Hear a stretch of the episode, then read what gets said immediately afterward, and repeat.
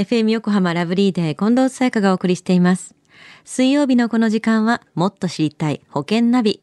生命保険の見直しやお金の上手な使い方について保険のプロに伺っています。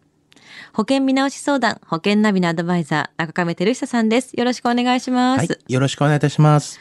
もう年度末ですよ。忙しいんじゃないですか？はい、まあ一応ね、決算もありますしね、いろいろとちょっとお忙しいですよね。うん。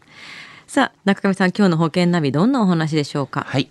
あの、春はですね、保険を見なす時期の一つなんですよね。はいまあ、特にお子様が卒業して、まあ、就職をするという、まあ、ライフスタイルの変化に関してはですね、こう見直しの、まあ、重要時期でもあります。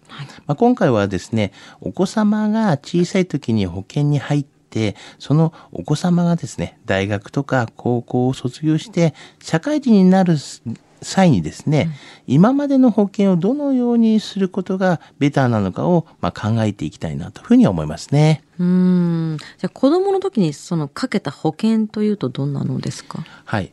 あの、よくあるのはですね、あの、幼少期にかけた、まあ、学資保険とかありますよね。あの、結構20年間、まあ、近くかけていることも結構ありますよね。はい。あとはこう、安いので社会人になるまでと、まあ、定期で組んだ医療保険とか、まあ、こういったものも結構ありますよね。ねそうですよね。うんで、まずはこの学資保険の場合なんですけども、はいこう教育資金を保険でまあ準備する保険っていう形で、まあ、貯蓄を重視した保険なんですよね。まあ、万が一に備えつつ、まあ、払った保険料を貯めていくということができると。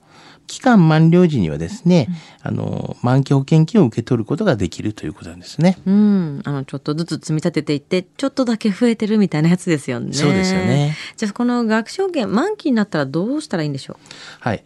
あの、もともと使い道であるですね、こういう大学の費用に活用する、まあ、方もですね、計画通りにあるっていうのはあるんですけども、はいまあ逆にあと途中で、まあ解約してしまったっていう形でいいる方もいますよね。うはい。あと、こう、満期になった、まあ保険をそのままですね、まあ預貯金へ、まあ貯めていくような方もいらっしゃいますよね。はい。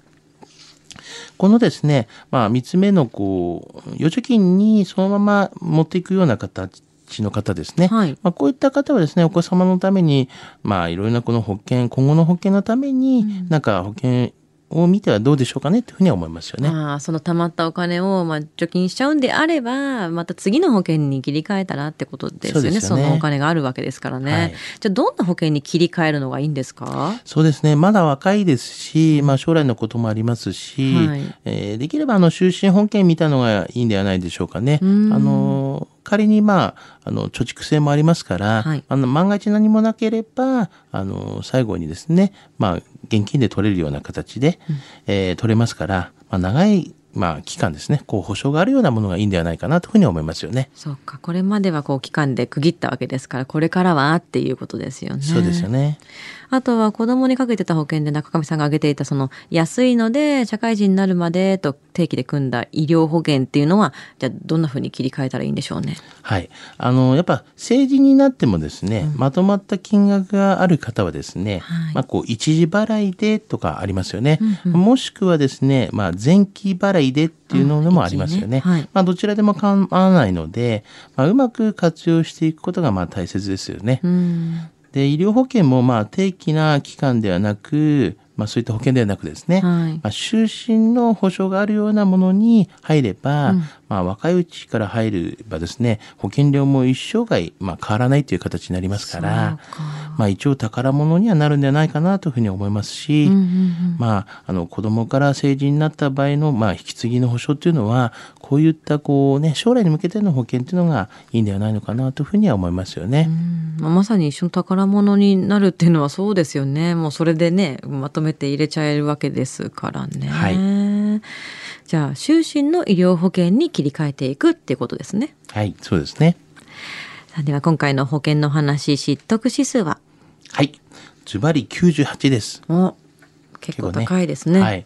あのーまあ、定期でね、こういった子供の方、あ入ってる方もいらっしゃるし、はいあのーまあ、できればね、本当は若いうちから、まあ、こういった安い金額で、収支のね、保険に入ってた方がいいのかなっていうこともありますから、はいそういったこともね、今後入る方がいらっしゃれば、まあ、考えていただければなというふうに思いますね。